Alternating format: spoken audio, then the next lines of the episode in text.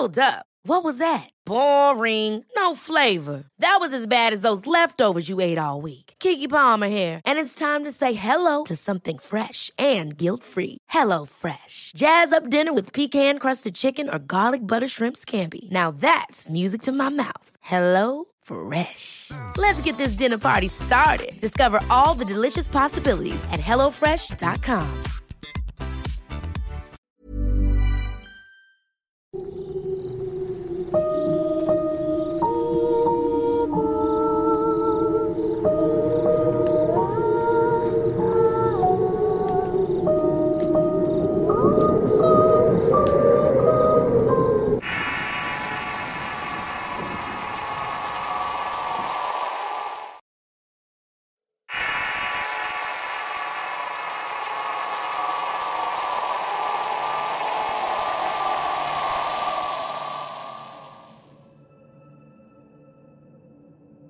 llamo Eduardo, mi anécdota inicia el 18 de marzo del 2013, justo cuando conocí a una hermosa muchacha que luego fue mi novia. Al principio todo era amor y felicidad, pero pasaron pocos meses y la situación comenzó a cambiar.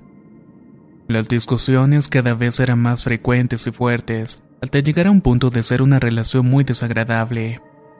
Ya no quería verla o hablar por teléfono con ella, y hasta comencé a dejar de sentir lo mismo por esa chica. Cuando cumplimos nueve meses de novios tuvimos una fuerte discusión por teléfono. Era tan fuerte que tuve que salir a la calle para que mi familia no la escuchara. Para esto eran alrededor de las 11 de la noche cuando salí de la casa. Es lo último que recuerdo ya que mi madre se encargó de contarme lo que sucedió después. Mientras yo seguía discutiendo con mi novia por teléfono, mi madre observaba lo que hacía por la ventana de la cocina. Caminaba por la calle y me detuve donde está el buzón. Allí escuché que mi mamá tocaba la ventana con desesperación, así que tranqué la llamada y fui corriendo para ver qué le ocurría. Cuando entré a la casa, lo que me dijo mi madre me dejó totalmente desconcertado. Eduardo, ¿quién es esa mujer que te abraza en medio de la calle? ¿Cómo dejas que haga eso si tienes novia? Eso no es la educación que tu padre y yo te hemos dado. Yo respondí que no sabía de lo que estaba hablando y que solamente estaba en la calle. No había visto ninguna mujer y de paso nadie tiene que venir a abrazarme a mí en medio de la calle ya es ahora. Además ya no tenía novia porque habíamos terminado la relación en esa llamada. Esa noche no pude dormir bien. Tenía la sensación de que alguien me observaba y cuando abría los ojos veía una sombra oscura parada al lado de la cama. Poco a poco se iba desvaneciendo y esto mismo ocurrió varias noches seguidas. Pero así como empezó también se detuvo. Nuevamente la tranquilidad llegó a mi vida y podía dormir bien durante toda la noche. Esto era recurrente cada vez que tenía una relación. Casualmente al cumplir nueve meses de novio todo terminaba. Con otra novia sucedió que esa sombra negra o presencia que se mantenía al lado de mi casa no solamente la podía ver yo. En una ocasión estábamos mi novia y yo hablando por una videollamada y ella repentinamente comenzó a gritar. Su cara de espanto lo decía todo. Ella solo gritaba y me señalaba atrás de la cámara. Por instinto volteé para ver qué era lo que estaba señalando, qué era lo que la estaba asustando tanto pero no había nada. Cuando al fin pudo hablar me gritó sal de allí inmediatamente, hay alguien vestido de negro detrás de ti. Volví a voltear pero no había nadie. Para tranquilizarla salí de la casa y le fui a buscar. Pensaba que era una forma de llamarme atención y vaya que lo había logrado. Fuimos al cine y regresé a mi casa por la noche. Al acostarme comencé a escuchar pasos y un ave comenzó a posarse en el árbol cercano a la ventana de mi cuarto. Eso sucedió siempre a la medianoche, noche tras noche durante meses, y empecé a sentirme vigilado nuevamente. Empecé a tener problemas con esta chica y al igual que con las anteriores, terminé justamente cuando cumplíamos nueve meses. Y otra vez dejé de escuchar a las presencias a ver al ave. Todo se normalizó otra vez hasta diciembre del año 2017 cuando conocí a otra chica. Esta muchacha se convirtió en mi novia y fuimos muy felices hasta que cumplimos seis meses de noviazgo. A partir de allí volvieron todos mis problemas, pero eran peores. Ahora también sentía que me tocaban. Para la fecha tuve visita de un primo que vivía en otro país. Se quedó a dormir en mi cuarto para ponernos al día con muchas historias. Me relajé de todas las preocupaciones y problemas y platicamos bastante y nos reímos mucho. Hasta que por fin nos quedamos dormidos. Como eso de las 3 de la madrugada, mi primo me despierta muy asustado y me dijo que habían intentado hacerlo antes pero que estaba paralizado. Sin embargo, cuenta que una monstruosa sombra negra se había colocado sobre mí y estaba como aspirando todo mi aliento mientras yo me ahogaba. La siguiente noche mi primo no se quedó en la casa. A los nueve meses de relación dejé de tener novia. Otra vez me ocurría lo mismo y también a los pocos días dejé de tener las malas experiencias. Ya tengo más de seis meses sin tener pareja y sin tener experiencias paranormales. Estoy buscando ayuda para resolver este gran problema que me impide tener una relación sana y estable. No sé qué puedo hacer a ciencia cierta, pero me han dicho que tal vez sea brujería.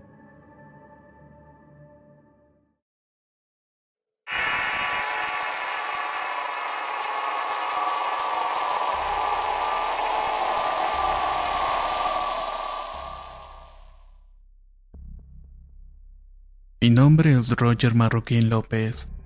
Y crecí medio de una familia tóxica. Mi prima la güera tiene 37 años y sigue siendo una entrometida. Mi tía Laura disfruta haciendo maldades y crueldades sobre todo mi madre.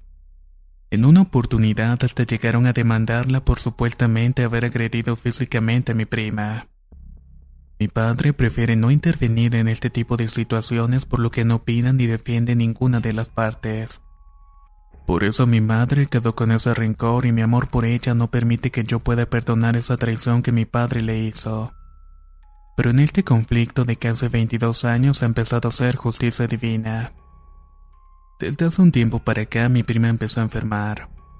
Todo empezó con dolores de cabeza que poco a poco se fueron agravando. Luego presentaba fiebre, mareos y vómitos. Empezó a sufrir también depresión alta y ataques de asfixia en los que no podía ni hablar. Aunque tenía mucho tiempo que no la veía, un día de visita a mi abuela pude ver por primera vez uno de esos ataques. Fue algo terrible ver a un ser humano en esa condición.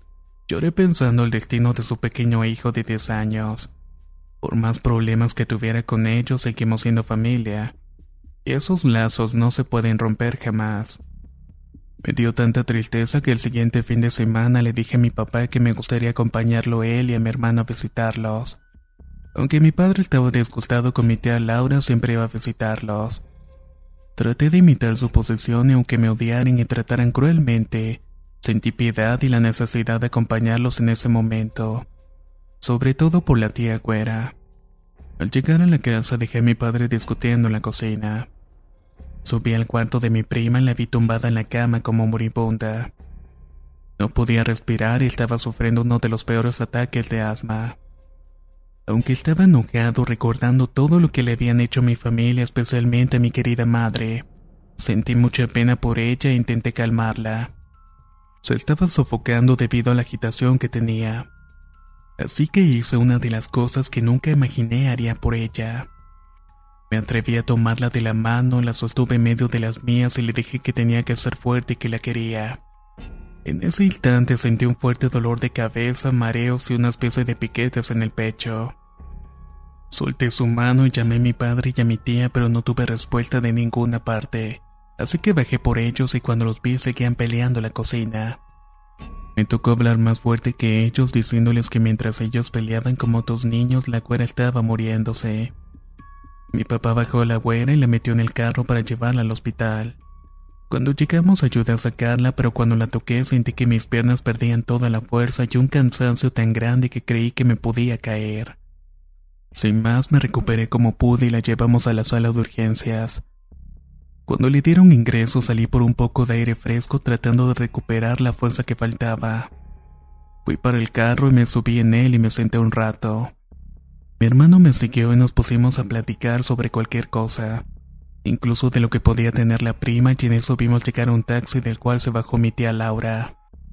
Cuando nos vio preguntó por su hija y fue donde le orientamos. Luego de dos horas ya mucho mejor la cuera respiraba bien y la dejaron ir a su casa nuevamente. Una vez la llevamos se durmió y nosotros nos despedimos y nos fuimos a nuestra casa también. Cuando llegué le conté a mi madre sobre los dolores que había sentido en las dos ocasiones que la toqué. Por esta razón quedamos que al día siguiente iríamos donde una bruja amiga de mi madre para saber a qué se debía todo eso. Temprano salimos a la casa de la señora Aida. Por el camino compramos albahaca que nos había pedido, llegamos como a eso del mediodía. Nos hizo pasar de inmediato y rápidamente me preguntó cuál era el motivo de la visita. Le conté del mal de mi prima y al terminar ella me pidió el nombre. Luego comenzó a decirme que ella podía sufrir un paro respiratorio todo debido a su maldad.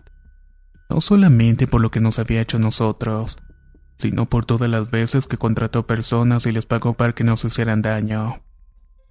Mi madre y yo estábamos más que sorprendidos que tanto mi abuela como mi tía Laura y mi prima la cuera habían visitado varias mesas y varios brujos para preguntar por la extraña enfermedad.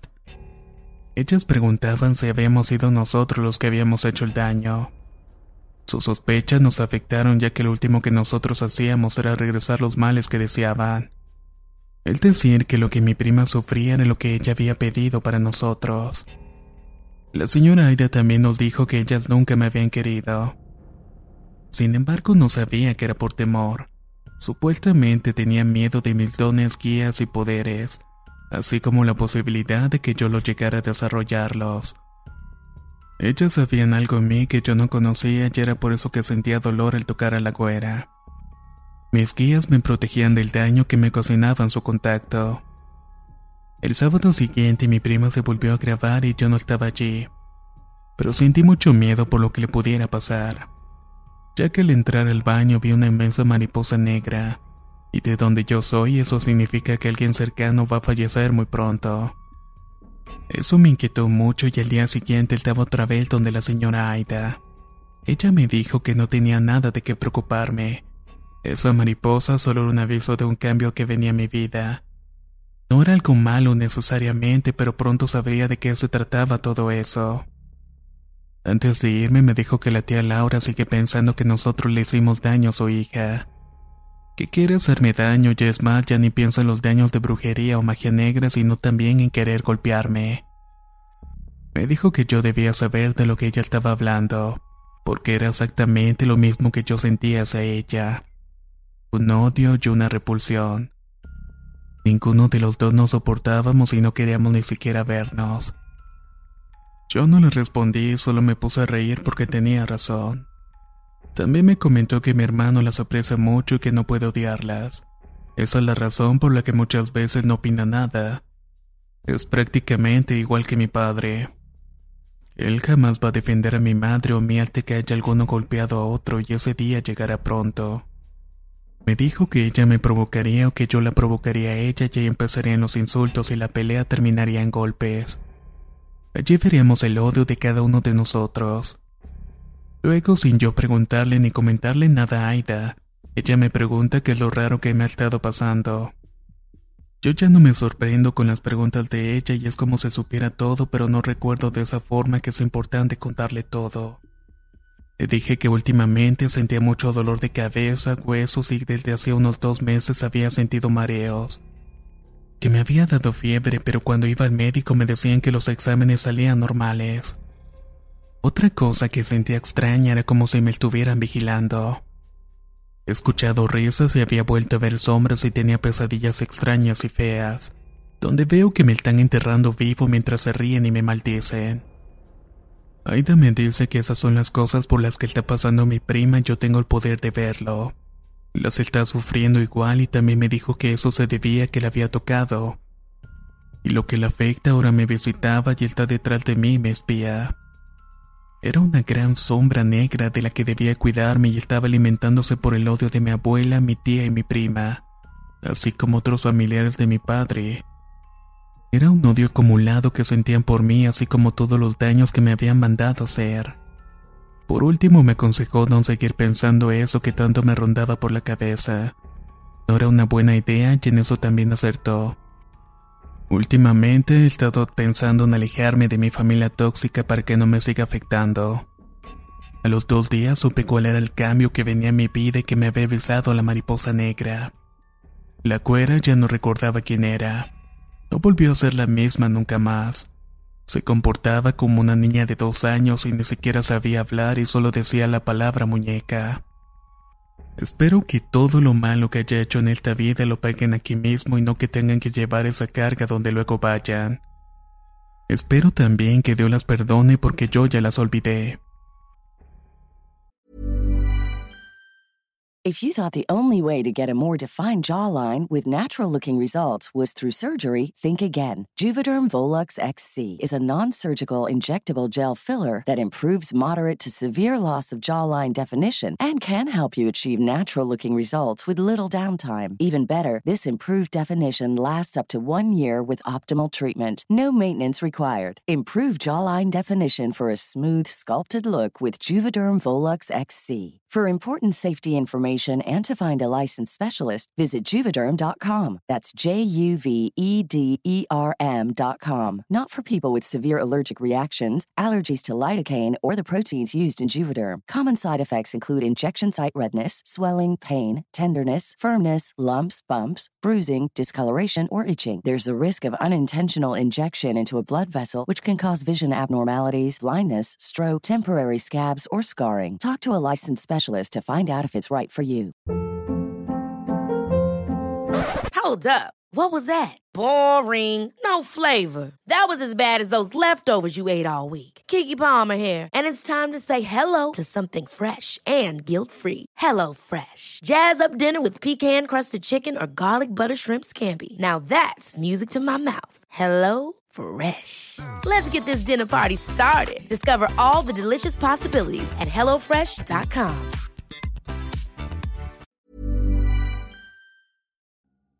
La primavera está aquí, así que es el mejor momento para sacar lo viejo de la rutina y vivir nuevas experiencias, entre ellas nuestros estrenos de terror y hasta una nueva manera de obtener dinero con tus compras gracias a iBota. iBota es una app que puedes descargar totalmente gratis y que te da la mayor cantidad de dinero en efectivo en cientos de artículos y marcas, no solo en las botanas que disfrutas mientras nos escuchas.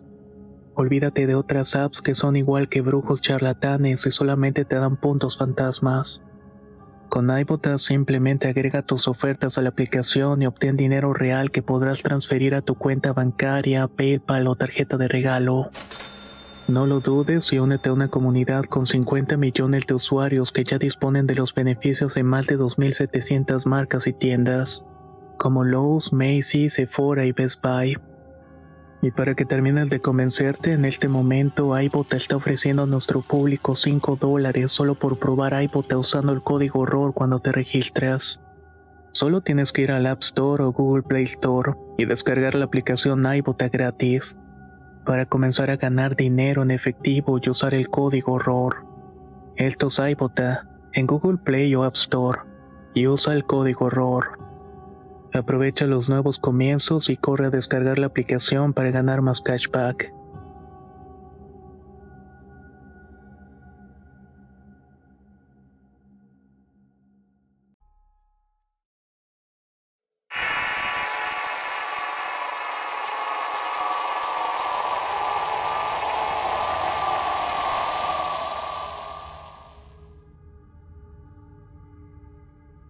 Primera vez me atrevo a contar este tipo de cosas paranormales que me ocurren desde que era muy pequeña.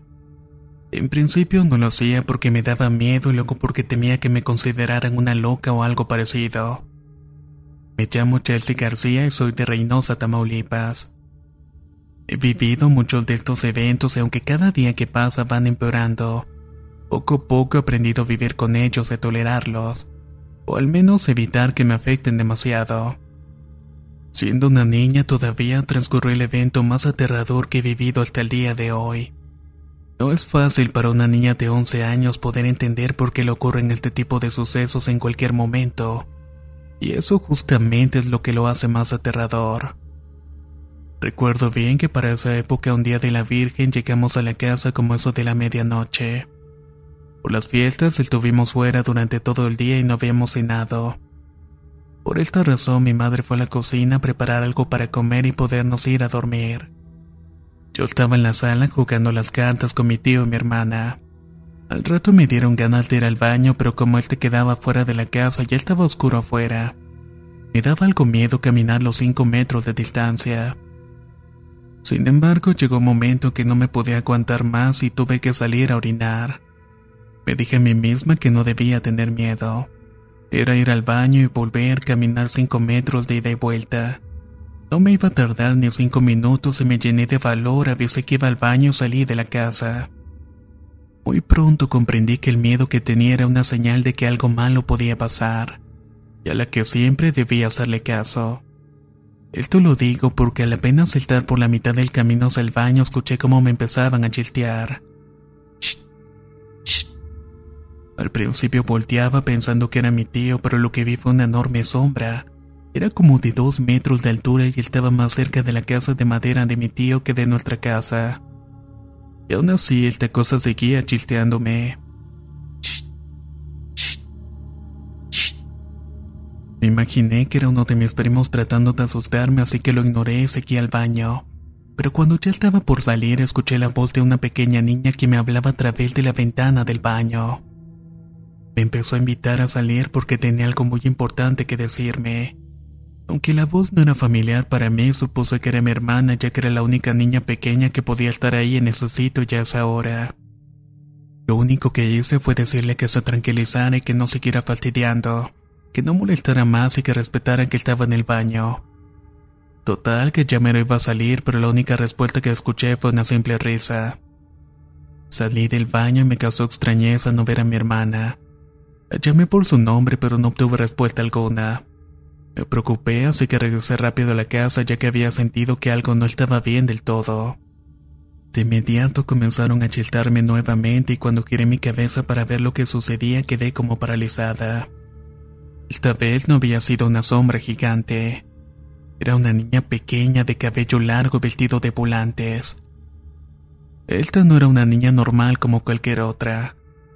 Había algo extraño en ella y lo único que podía pensar era gritar mientras corría a mi casa. Pero lo más extraño es que no podía moverme. La niña empezó a acercarse hacia donde yo estaba, pero no lo hacía normalmente. Ella venía flotando.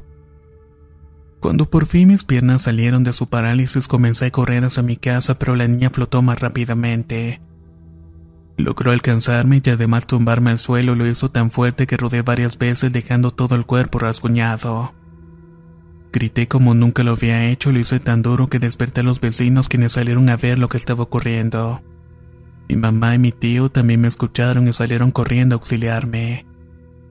Me sentí segura cuando me vi rodeada de personas que me querían y que me cuidaban, pero esa noche no pude dormir. Todo el tiempo la niña se asomaba por las ventanas de mi casa y también tocaba todas las puertas. Ella quería ingresar de alguna manera y venía por mí.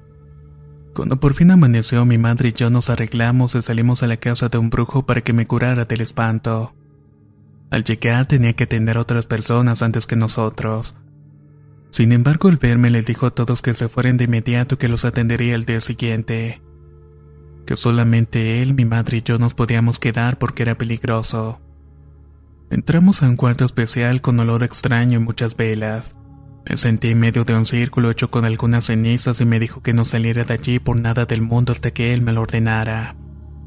Haciendo caso me sentí en medio de ese círculo y empezó a decirme que yo era especial que supuestamente por parte de mi abuela paterna yo tenía la facultad de ver y de escuchar las entidades malignas.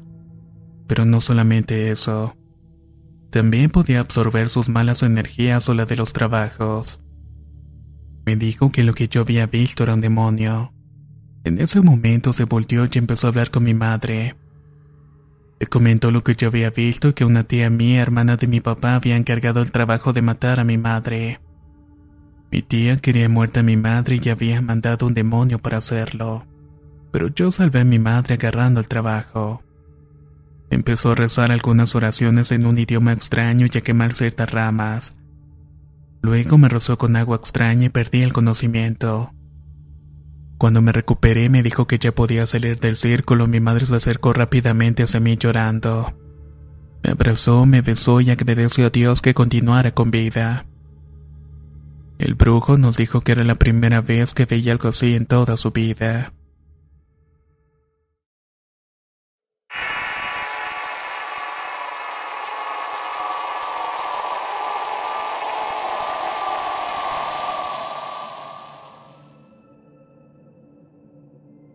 Este relato se basa en la historia de nuestra querida señora Aida y contada por mí, Roger. Ella ha ayudado a mi familia desde hace algún tiempo y es una persona a la que le tengo gran confianza y el mayor de mis respetos. Esta historia me fue contada por ella misma, por lo que estoy seguro de que todo ocurrió como lo describió y fue absolutamente verdadero. Ella fue una niña feliz, amable y aventurera, o al menos hasta sus nueve años. A partir de allí fue consciente que le ocurría algo que a muchas personas le llaman la subida del muerto. En algunas ocasiones se veía muy grave, pero la mayoría de las veces hasta sus padres estaban aburriendo siempre de la misma situación.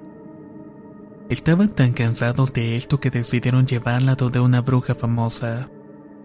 Ellos no se podían explicar qué le estaba sucediendo a su hija o la razón de que solamente le pasara a ella. Cuando la bruja la vio, le dijo inmediatamente que la pequeña Aida estaba marcada que ella era muy especial y también les dijo a sus callados padres que estaba destinada para ser bruja. Esa era la razón por la cual la molestaban tanto. En eso el padre de la nena comenzó a relatar que cuando era pequeño también lo buscaban los malos espíritus por la noche. Eran almas en pena que no podían descansar en paz. En vida habían sido personas horribles y pedían ayuda para salvarse. Todas estas personas no habían podido regenerarse porque se habían ido antes de tiempo. Por todo lo que le había pasado, no quería ni estaba de acuerdo con el destino de la niña. Por lo que le pidió a la bruja que le ayudara a quitarle los dones y las guías, que estaba dispuesto a pagar mucho dinero para eso. La bruja lo vio fijamente y le dijo que él sabía que eso no era posible. Si había nacido con ese destino se tenía que respetar. Lo que él pedía ella no podía hacerlo y ningún brujo lo podía hacer. De otra forma, sus guías la molestarían hasta que ella lo ejerciera. José y su familia se despidieron de la bruja, pero él no dejó de buscar quién podía hacer el trabajo que quería. Sin embargo, y por más que ofreciera tierras y dinero, nadie aceptaba. Todos le decían que no era posible, que no había cura y que había nacido de esa forma y que así iba a morir. Que no podía dejarse de cumplir su destino. Jesús era tío de Aida y cuando se enteró de la situación habló con su hermano José. Le dijo que él lo iba a ayudar a comprar todas las cosas que iba a necesitar para que su sobrina estuviera bien y los espíritus no la molestaran jamás. El padre furioso sabía que esa era la única solución para que no siguiera molestando a la niña. Necesitaban cuidarla y evitar que siguiera sufriendo y gritando todas las noches. No quería volver a escuchar la historia del señor del traje y sombrero negro que la veía y se acostaba a su lado. Por estas razones aceptó la ceremonia o ritual que normalmente se hace para proteger a este tipo de personas tan especiales. Aceptó la ayuda del hermano y le dijo que podía comprar el gallo, licor y el resto de las cosas que necesitaban para el ritual. Como sabían que cada brujo necesitaba un ritual diferente según la forma de ejercer su trabajo, Preguntaron todo lo que necesitaban y se dedicaron a comprar todo para el fin de semana. Llegó el día de la ceremonia y pasaron una cruz por todo el cuerpo del gallo y luego el gallo por todo el cuerpo de Aida. Degollaron al animal y con su sangre bañaron tanto la cruz como la niña que estaba al frente. Quemaron chiles para ahuyentar a los malos espíritus del malagüero. Hicieron una limpia Aida con albahaca y a sus padres, hermanos, tíos y todos los familiares que la acompañaban. Por último, todos celebraron por ella con licor. A partir de esto, ella pudo dormir mucho más tranquila.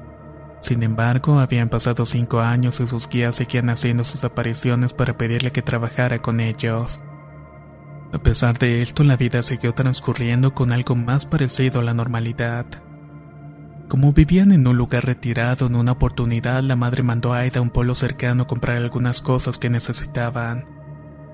Pidió el dinero para las compras y para el autobús y la muchacha inició su viaje. Al bajarse en la estación del pueblo, lo primero que vio fue un señor con ropa campesina y sombrero de paja que estaba vendiendo estampitas e imágenes católicas. Pero de todas las que habían, solo se quedó mirando una fijamente. Era San Simón y era el mismo señor de traje y sombrero negro que se le aparecía. El viejo le dijo que si le interesaba y ella le contestó que le gustaba pero que no podía comprarla ya que no tenía el dinero para eso. En ese instante ella se percató que ocurría algo extraño que no se escuchaba ninguna otra cosa que la voz del viejo y la de ella. No se escuchaban carros o otras personas y solamente era la conversación de ambos. Además el tiempo pasaba como más despacio y la gente estaba caminando tan despacio que parecía que estuviera en cámara lenta. Acto seguido, el viejo le regaló la estampa a la joven Aida y ella le dio las gracias, pero él no aceptó su agradecimiento. Dijo que esa era de ella y que él había ido a bendecir para que siempre la protegiera. Después de esto, ella se alejó extrañada. El viejo sacó unos polvos blancos, albahaca y algo de licor. Hizo una especie de ritual, fumó un tabaco mientras hablaba en un lenguaje extraño y le entregó la estampa a la muchacha. Le dijo que ahora en adelante estaría bien protegida, cuidada y que siempre tendría ayuda. Ella siguió su camino, pero se le ocurrió voltear para despedirse. ¿Cuál fue su sorpresa que ni el viejo ni las cosas que vendían estaban en el sitio? Olvidó comprar las cosas y salió corriendo y volvió a darse cuenta que lo que hacía gracias al ladrido de los perros y el ruido de los carros. Ya estaba en el autobús regreso a casa. Le contó todo a su madre y lo que recibió fue un gran regaño ya que no había comprado nada. ¿Qué había hecho en todo ese tiempo entonces? Pasado un año, Aida decidió ir con un brujo por su propia cuenta. Quería saber todo lo que le pasaba y así fue como se enteró que tenía un don. Un don con el que había nacido y que era lo que debía hacer. Supo de sus guías y de todo lo que sus padres sabían. Se enteró que era algo heredado de su familia paterna y la obsesión que tenía su padre para que ella no tuviera ese destino. Ese era su momento y ya estaba preparada para asumir su destino. San Simón siempre la había cuidado al igual que sus otros guías. Ahora le tocaba a ella acompañarlos. También se enteró que el viejito que le dio la estampa del santo había sido enviado por ellos para ayudar a recibir su mesa. Aseguró que sus padres no se iban a entrometer y que iba a tener nuevamente la ayuda de su tío. Le dijo que platicara con él y tuvo toda la razón. Todo ocurrió como le habían dicho, se mudó con su tío con el permiso de sus padres. Comenzaron los preparativos para la celebración de Ay de sus santos. Compraron las cosas de una gran mesa con dimensiones especiales. El brujo los iba a asistir y limpió la casa con chiles e incienso. Lanzó algunas plantas y sacaron un gallo colorado y lo pasó por el cuerpo de Aida. Lo digo yo y con la sangre hizo una cruz en cada santo y en la mesa. Terminando el ritual, todos brindaron con licor gritando tres veces el nombre de Aida. Aida era una bruja y solo le faltaba terminar de aprender algunas cosas que el brujo le enseñaría. Leer cartas, hacer curaciones, entrar en trance. Todo lo dominó en menos de una semana. Pasó el tiempo y al tener 19 años Aida conoció a un muchacho de 21. Se gustaron, se casaron y concibió a su primer hijo cuando tenía 23. Pero al nacer el bebé venía con problemas y no era un niño sano. Murió como los dos meses de nacido. Ella estaba devastada y durante dos años había intentado tener un bebé y él te muere. El marido la abandonó y ella se quedó sola con una gran tristeza. Su rabia era inmensa y estaba muy enojada con sus guías e entró en depresión. Después de algún tiempo pudo superar todo y se reconcilió con sus santos y volvió a enamorarse. Tenía 30 años cuando se volvió a casar y tuvo un nuevo niño. Un niño sano y su esposo estuvo consciente de todo lo que le había pasado antes y de la condición de bruja pero la quería de verdad, así que aceptó todo sin ningún tipo de discusión. Cuando Aida cumplió 45 se quedó viuda. Su esposo y padre de su hijo había muerto en un accidente. Ahora ella tendría que trabajar para mantener a su hijo o su hijo hasta que él tuvo 20 años. Edad en la que empezó a trabajar para ayudar a su madre. No solo trabajó como albañil, sino también empezó a estudiar y logró graduarse. Conoció a una chica y se iban a casar, pero antes se le confesó a la novia que él era estéril, que jamás podrían tener hijos. Ella se molestó y terminó la relación y nunca se casaron. Poco tiempo después, el hijo de Aida enfermó gravemente y ella le contaba a su madre que veía una señora vestida de negro que lo estaba llamando. Aida lloraba porque sabía lo que eso significaba. Lloraba porque sabía que su hijo iba a morir pronto y así fue. Lo llevó a médicos, brujos y curanderos y ninguno la pudo ayudar. A ella la habían bloqueado y un brujo había tapado su camino. La querían ver mal y su hijo era el que estaba recibiendo todo eso. Ella no podía ni siquiera ayudar a su propio hijo. Teniendo 60 años, el padre de Aida falleció y a la semana siguiente su hijo también murió. Luego, a los dos meses, también su madre tuvo el mismo destino fatal. En sus sueños se le apareció a su hijo y se dijeron lo mucho que se amaban. Él le comentó que estaba en un sitio mejor y le dijo que la persona que la había bloqueado había sido su exnovia junto a su madre. Luego se abrazaron y se despidieron. Fue con otro brujo y le contó lo que había sucedido. Él le dijo que le iba a ayudar a revertir todo el mal que le habían hecho. Al final, tanto la exnovia como su madre terminaron enfermas y al poco tiempo murieron. Fue un ojo por ojo. Recuerden, todo en esta vida se paga.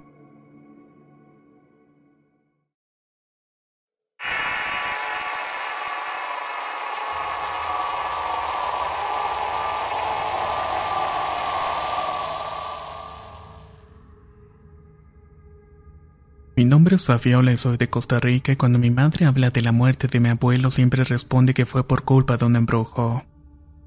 Que fue por terquedad y de la envidia de una persona mala que envidiosa del amor que tenía por su familia. Después empieza a contar los detalles. Mi abuelo tenía un hermano y ambos eran muy unidos y siempre se contaban sus cosas. Salían juntos, trabajaban juntos también. Pero un día mi tío le contó a su hermano que necesitaba que lo acompañara a un sitio. Mi abuelo le preguntó cuál sitio y en eso recibió la respuesta que fue un poco diferente. Empezó a escuchar la historia de algo que se estaba rumorando por la zona donde vive. Tal parece que su esposa era una bruja. Luego continuó diciendo que tenía miedo que lo hubieran brujado, que necesitaba que lo acompañara donde un brujo para descartar la idea o ponerse en un tratamiento o salir de ella. Mi abuelo reía con ese tipo de cosas porque no era creyente ni afecto a la idea de las cosas sobrenaturales. Sin embargo, su hermano le dijo que no podía hacer otra cosa ya que sus dolores de cabeza eran muy constantes y siempre sucedían cuando era de noche. Esa era la causa por la cual ya no salía a esas horas. Por lo tanto, él pensó que era su mujer la que no quería que saliera y lo había embrujado. Ya un poco más serio, mi abuelo le dijo que eso era por trabajar tanto bajo el sol que él sufría de eso también ocasionalmente y era algo lógico ya que ambos trabajaban en el campo. Al final mi tío pudo convencer a mi abuelo y ambos fueron a un brujo de magia blanca que vivía en la capital de San José de Costa Rica. Ambos entraron algo asustados por lo que mi abuelo le dijo a mi tío que entrara solo, que él mejor lo iba a esperar en el corredor. Apenas terminó la frase, el brujo los miró fijamente y preguntó cuál de los dos iba a hacer la consulta. Ambos le respondieron al mismo tiempo, pero el brujo les dijo que estaban equivocados. Mi tío estaba sano mientras que mi abuelo era el que estaba sufriendo maleficio. Mi abuelo se enojó y salió al corredor diciendo que esperaba fuera. En ese momento mi tío pasó con el brujo y salió muy sorprendido porque le dijo que su mujer no era una bruja y que mejor dejara de pensar tonterías. Pero el resto de la consulta lo único que hizo fue hablar de su hermano y de lo que él tenía. El caso es que en ningún momento él había dicho que eran familia. Ambos regresaron a la casa y cada vez que mi tío intentaba contarle a mi abuelo, el que se molestaba y le decía que no siguiera. Al llegar se despidieron y cada uno se fue a su casa. Al menos mi abuelo terminó por contar toda la historia a mi abuela, mis tías y mi madre. A partir de ese momento en la casa comenzaron a suceder cosas muy extrañas.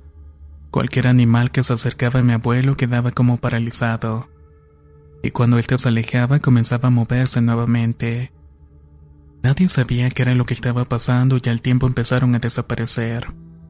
Lo hacían sin explicación alguna, tanto el ganado, las gallinas hasta los perros. Cualquier animal cerca de la casa no podía estar cerca. Mi abuelo también empezó a verse cansado y a sufrir muchos dolores. Ya no tenía tanta vitalidad como antes hasta que un día salió como eso de las 10 de la mañana. Pasaron unas horas y ya no sabían nada de él. Comenzaron a buscarlo ya que no comía fuera de la casa y lo encontraron sentado en la acera de un callejón. Al preguntarle qué le ocurría y por qué estaba allí sentado, respondió que se había fracturado una pierna. No se había caído, no se había tropezado con nada. Simplemente escuchó un crujido y sintió un dolor y cayó al suelo. Luego no se pudo levantar más. Se había roto la pierna, se quejaba mucho del dolor. Una ambulancia lo trasladó al hospital y luego de varios exámenes de estudio los médicos dijeron a la familia que tenía cáncer de huesos. Estaba en su fase terminal y le quedaba muy poco tiempo de vida.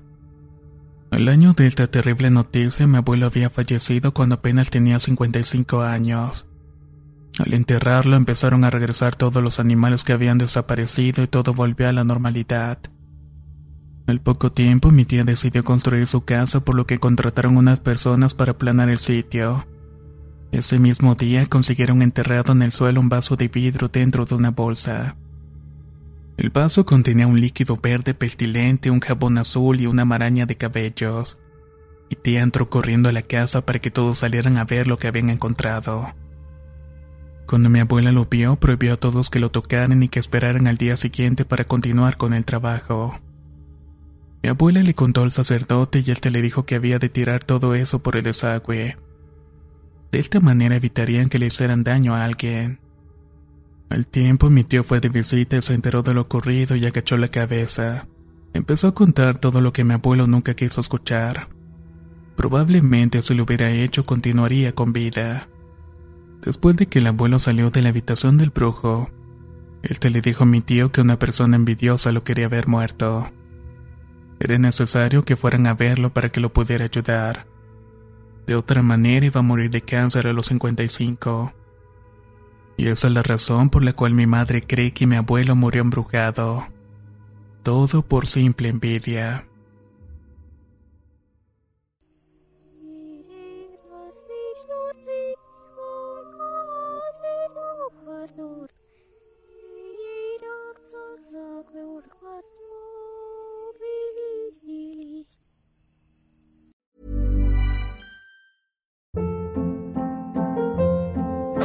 Hold up. What was that? Boring. No flavor. That was as bad as those leftovers you ate all week. Kiki Palmer here, and it's time to say hello to something fresh and guilt-free. Hello Fresh. Jazz up dinner with pecan-crusted chicken or garlic butter shrimp scampi. Now that's music to my mouth. Hello Fresh. Let's get this dinner party started. Discover all the delicious possibilities at hellofresh.com.